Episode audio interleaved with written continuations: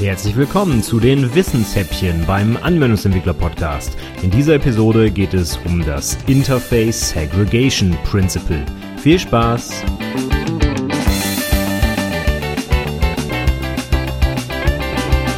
Hallo und herzlich willkommen zum sechsten Wissenshäppchen beim Anwendungsentwickler Podcast.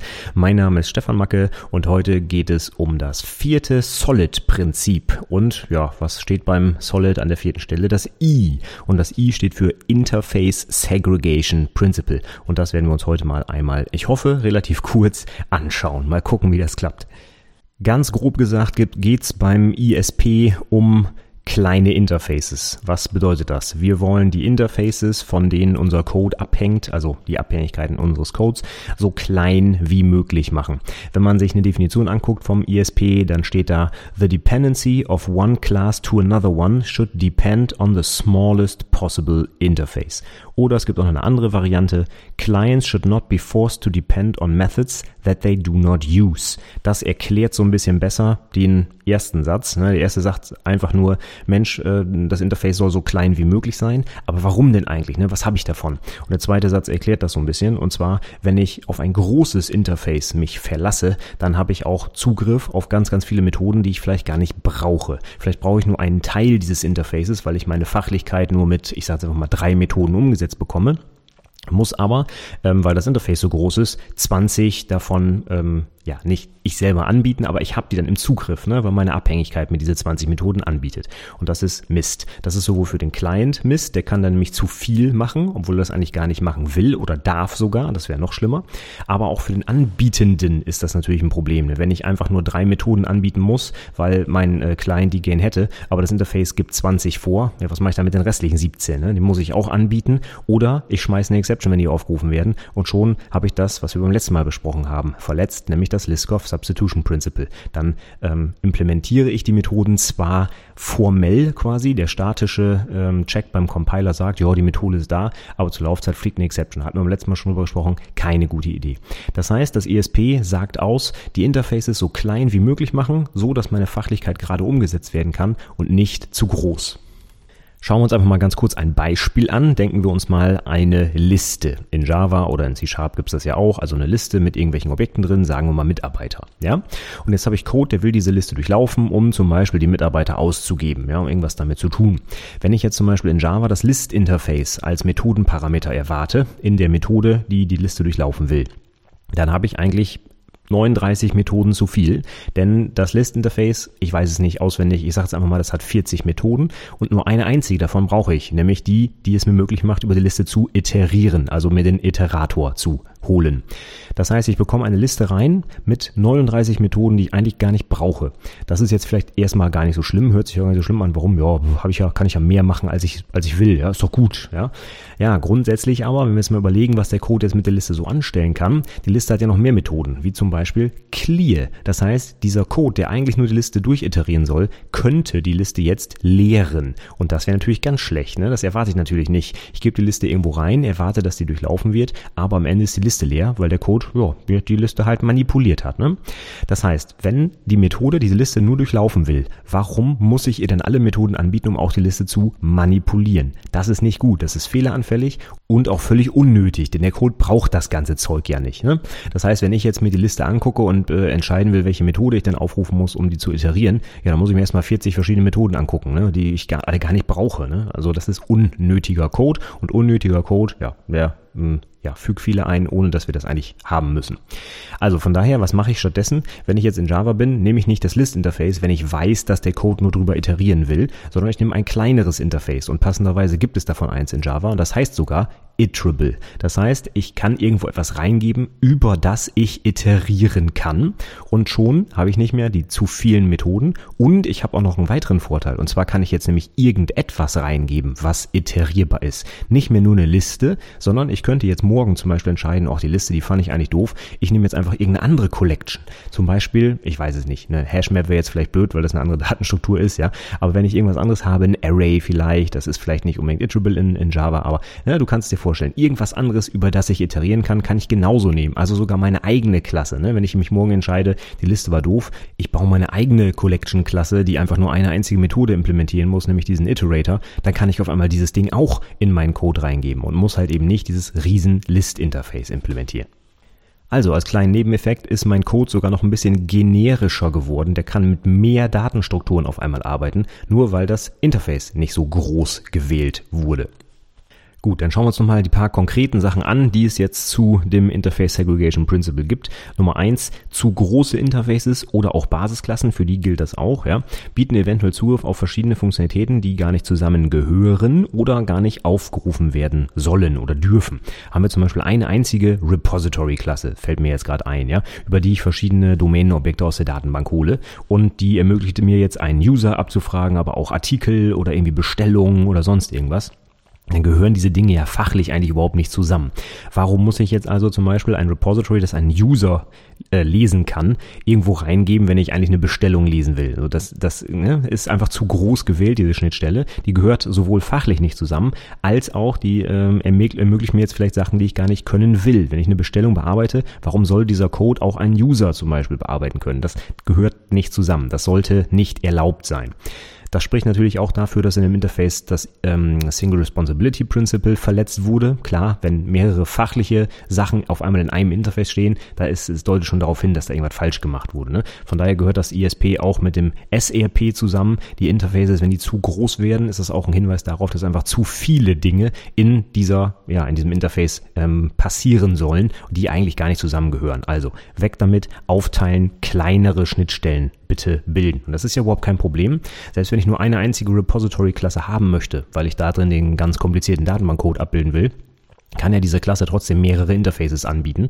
Und zwar einmal ein User Interface und einmal ein Article Interface zum Beispiel. Und da sind dann halt eben nur die drei Methoden drin, die für den User oder für die Articles interessant sind. Trotzdem kann ich die ja alle in der einen großen, riesen Repository-Klasse implementieren, aber mein Code erwartet dann halt eben nur diese kleinere Schnittstelle. Und die Schnittstelle ist dann halt wie so ein kleines Fenster, durch das ich auf meine riesengroße Klasse drauf schaue und ich kann halt eben nur die paar Methoden sehen und demnach auch aufrufen, die ich dann halt da haben muss.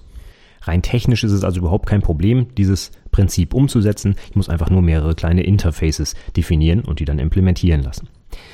Die Komponenten, die von diesen riesengroßen Schnittstellen abhängen, können mit denen zu viel machen und jetzt noch ein weiteres Problem, was ich gar nicht erwähnt habe, die müssen auch angepasst werden, also zum Beispiel rekompiliert werden, wenn sich an diesen äh, Methoden etwas ändert, auch wenn sie die gar nicht brauchen. Beispiel von unserem Repository eben, wenn ich jetzt meine User-Geschichte ändere in meinem Code, wo ich Artikel bearbeite, dann muss ich den Artikelcode neu kompilieren, weil sich an der User-Schnittstelle etwas geändert hat. Und das ist natürlich völlig bescheuert. Ne? Meine Komponente hängt von einem Interface ab mit 40 Methoden. Sobald sich eine davon verändert, muss ich meinen Code rekompilieren, selbst wenn diese Funktionalität gar nicht von mir benutzt wird. Ja, das ist noch ein weiteres Problem dabei. Also diese Abhängigkeiten, die ziehen sich natürlich dann komplett durch mit den ganzen Konsequenzen, wie zum Beispiel, hm, wenn sich die Abhängigkeit verändert, muss ich mich auch verändern. Ja, selbst wenn ich diese Funktionalität, die sich verändert hat, überhaupt gar nicht aufrufe, ja, rein formell könnte ich es ja, weil das Interface ist erlaubt, also muss ich mich anpassen. Und das ist natürlich völlig unnötige Arbeit, ne, die gar nicht gemacht werden müsste, wenn ich sauber getrennt hätte von Anfang an.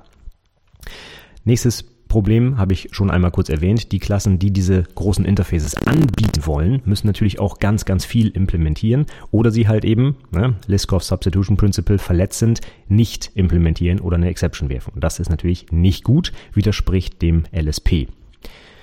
Der Vorteil, wenn ich jetzt so kleine Interfaces habe, ist auch noch, dass ich dann die Komponenten besser testen kann.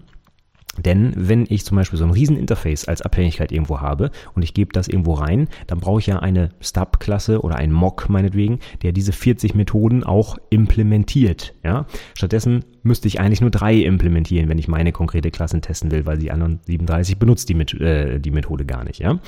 Jetzt ist es natürlich so, in Mocking-Frameworks heutzutage ist das kein Problem mehr. Ne? Da sage ich einfach New Mock von irgendwas und dann äh, sind die automatisch alle gemockt, die Methoden. Ne? Das ist also rein technisch kein Problem mehr. Aber stellen wir uns vor, wir wollten den Mock selber programmieren, ne? eine eigene Klasse bauen, die dieses Rieseninterface implementiert. Ja, ne, das ist völlig unnötiger Code, weil die 37 Methoden, die sehen dann wirklich so aus, throw new irgendwas. Ich weiß ja, in meinem Test werde ich die nie aufrufen, also ist es auch nicht ganz so schlimm, wenn das LSP hier verletzt wird. Aber es ist natürlich unnötige Arbeit. Ne? Ich muss mir diese 37 Methoden rein formell definieren. Ich habe halt ganz viel, wie es so schön heißt, Boilerplate-Code, der eigentlich völlig unnötig ist. Ne? Also, das brauchen wir nicht. Das erschwert uns das Testen. Von daher, kleinere Interfaces ermöglichen uns auch einfachere Tests. Hier lohnt sich jetzt vielleicht nochmal ein Blick auf die dynamischen Sprachen. Da hatte ich beim letzten Mal schon das Duck-Typing erwähnt. Das heißt, wir haben in dynamischen Sprachen ja gar keine Interfaces, die irgendwo festlegen, welche Methoden ein Objekt mir anbieten muss zur Laufzeit, sondern ich kann einfach irgendwas reingeben in die Methode, äh, also in die Client-Methode. Und wenn die Methoden, die diese Methode aufrufen möchte, vorhanden sind, dann funktioniert das einfach, ohne dass ich explizit ein Interface zum Beispiel implementieren muss. Dieses Duck-Typing kommt mir natürlich hier so ein bisschen entgegen. Ich muss gar keine Interfaces definieren. Das heißt, ich kann meine Riesenklasse überall durchreichen und egal ob die einen drei oder die anderen vier Methoden benutzt werden, sobald die Methoden halt eben vorhanden sind in der Klasse, funktioniert's. Ja? Der Nachteil bei dynamischen Sprachen an der Stelle ist, dass ich gar nicht mehr sehen kann, wovon denn jetzt genau mein Code abhängt. So, ne? Das ist natürlich jetzt schöner in statischen Sprachen. Da sehe ich, weil ich ein Interface benutze, ah Mensch, der Code, den ich da ähm, aufrufen will, der braucht diese drei Methoden. Das heißt, wenn ich die anbiete, bin ich fertig. In dynamischen Sprachen ja, habe ich diese Möglichkeit jetzt halt nicht, denn ich kann nirgendwo sehen, wie diese Abhängigkeit aussieht. Die explizite Abhängigkeit kann ich nur sehen, wenn ich in die Methode reinschaue, mir anschaue, welche andere Methoden die denn aufruft. Und das ist natürlich ein Problem. Ähm, ich persönlich bin ja ein großer Freund von statischen Sprachen, allein deswegen, ne, Typsicherheit, und ich sehe halt explizit, was erwartet wird. Wenn ich jetzt irgendein Objekt da reingebe und das, da fehlt halt eine Methode, ja, dann knallt es halt erst zur Laufzeit. Ne? Und das ist halt etwas, was der Compiler eigentlich schon für mich finden könnte in statischen statischen Sprachen ist das halt so. In dynamischen, klar, die haben natürlich andere Vorteile, aber hier wäre das meiner Meinung nach ein kleiner Nachteil, denn ich kann halt diese Abhängigkeiten nicht explizit sehen. Das finde ich eigentlich schön bei statischen Sprachen. Okay, dann kommen wir jetzt mal kurz zu den Vor- und Nachteilen von diesem Prinzip, das Interface Segregation Principle. Also so kleine Interfaces wie möglich benutzen, damit die Clients nicht zu viele Methoden aufrufen können oder ja, dürfen, wie auch immer. Was ist der Vorteil? Ich habe kleinere Komponenten. Ja, die großen Interfaces sind schwer zu implementieren, sind große Abhängigkeiten. Wenn sich irgendwas ändert, muss ich rekompilieren und so weiter. Durch kleinere Komponenten mache ich mir das Leben ein bisschen einfacher. Ich habe klare Zuständigkeiten, ich habe einfachere Tests und ich habe weniger unnötige Abhängigkeiten, wie gerade beschrieben. Also insgesamt einfach klareren, besser strukturierteren Code. Durch die klar definierte Schnittstelle wird auch die fehlerhafte oder unerlaubte Verwendung von Funktionen verhindert. Alles, was ich nicht aufrufen darf, ja, sehe ich halt gar nicht, denn das Interface definiert diese Methoden halt einfach nicht. Wunderbar. Außerdem entsprechen diese kleinen Schnittstellen auch dem Single Responsibility Principle, ein Interface, eine Aufgabe. Wenn ich irgendwo ein Interface habe mit 50 Methoden, da ist es sehr wahrscheinlich, dass da ein paar davon irgendwo doch vielleicht gar nicht da reingehören, ne? weil es einfach zu viel ist und gar nicht mehr zu der fachlichen Domäne dazugehört. Nachteil ist ähnlich wie beim Single Responsibility Principle. Also die beiden gehen so ein bisschen Hand in Hand. Ne? Single Responsibility, ein Ding, eine Aufgabe, ganz kurz gesagt. Und hier sieht es genauso aus. Ein kleines Interface für eine wohl definierte Aufgabe. Und der Nachteil, wenn man es denn so nennen will, ist, dass man halt viele kleine Komponenten, in diesem Fall kleine Interfaces und Klassen, die diese Interfaces implementieren, in seinem Programm findet. Ja. Das ist dann so. Ne? Man kann trotzdem, wie ich schon beschrieben habe, eine große Klasse bauen, die mehrere Interfaces implementiert, wenn man denn nicht noch zusätzlich so viele Klassen haben will. Aber die Interfaces, ja, die hat man leider, das ist so. Dafür hat man aber auch eben wohl definierte Interfaces. Also ich finde, die Vorteile überwiegen hier den Nachteil, dass ich halt viele kleine Komponenten habe. Kleine Komponenten sind normalerweise auch übersichtlicher, leichter zu verstehen. Also ich habe da kein großes Problem. Aber es gibt Leute, die sagen, oh mein Gott, da habe ich ja 20.000 Dateien nachher ja, dann ist das so. Ne? Mit modernen IDEs, zum Beispiel in Eclipse, drücke ich irgendwie ne, Steuerung Shift R und äh, gebe da irgendwie den Namen ein und schon habe ich den Typen. Also ich muss da jetzt nicht durch tausende von Dateien durchsuchen. Moderne IDEs ermöglichen mir das ähm, ja auch ganz schnell die Sachen wiederzufinden, ja. Also zusammengefasst, meiner Meinung nach ein tolles Prinzip. Wir sollten unsere Abhängigkeiten so klein wie möglich machen, nur das anbieten, was wir wirklich brauchen. Das macht uns das Leben viel, viel einfacher, insbesondere auch die Tests. Ja, wir müssen nicht mehr so viel stubben oder mocken, was wir eigentlich gar nicht brauchen. Und diese Abhängigkeiten auf Dinge, die wir nicht benötigen, machen uns auch nicht das Leben schwer, wenn wir irgendwo ein Recompile brauchen, weil sich was geändert hat, dass wir gar nicht aufrufen. So, das ist völlig unnötig. Ja. Von daher, ja, das war für mich das Interface Segregation Principle. Ich hoffe, ich konnte dir das heute ein bisschen näher bringen. Versuch doch auch in Zukunft deine Komponenten ein bisschen kleiner zu machen und insbesondere deine, deine Schnittstellen so klein wie möglich zu halten, damit da halt wenig Änderungsaufwand entsteht. Denn der Änderungsaufwand, ja, der zieht Fehler eventuell nach sich und der ist teilweise völlig unnötig, wenn sich Dinge ändern, auch wenn wir sie gar nicht brauchen. So, ja. Von daher, ja, gutes Prinzip, wie ich finde, kann man auf jeden Fall einsetzen, würde ich weiterempfehlen. Und ähm, ja, damit das heute auch ein Wissenshäppchen bleibt und kurz und knackig, mache ich jetzt auch mal Feierabend. Wir hören uns beim nächsten Mal zum letzten der fünf Solid-Prinzipien, dem Dependency Inversion Principle, wieder die Shownotes zur heutigen Episode auch mit einem kleinen Codebeispiel von List und Iterable in Java findest du unter anwendungsentwicklerpodcast.de slash WH6. Großes W und großes H, bitte und die Ziffer 6. Da findest du dann auch weitergehende Links, auch zum Originalartikel von Uncle Bob natürlich, der das mal vor ja, 20 Jahren schon aufgeschrieben hat, was es mit dem ISP so auf sich hat. Also schau gerne rein und wenn ich noch irgendwas vergessen habe, hier irgendwelche Vor- und Nachteile, irgendwas falsch erklärt, dann schreib mir doch bitte auch einfach einen Unter die Episode anwendungsentwicklerpodcast.de slash wh6. Ich sage für heute vielen Dank fürs Zuhören und bis zum nächsten Mal. Tschüss!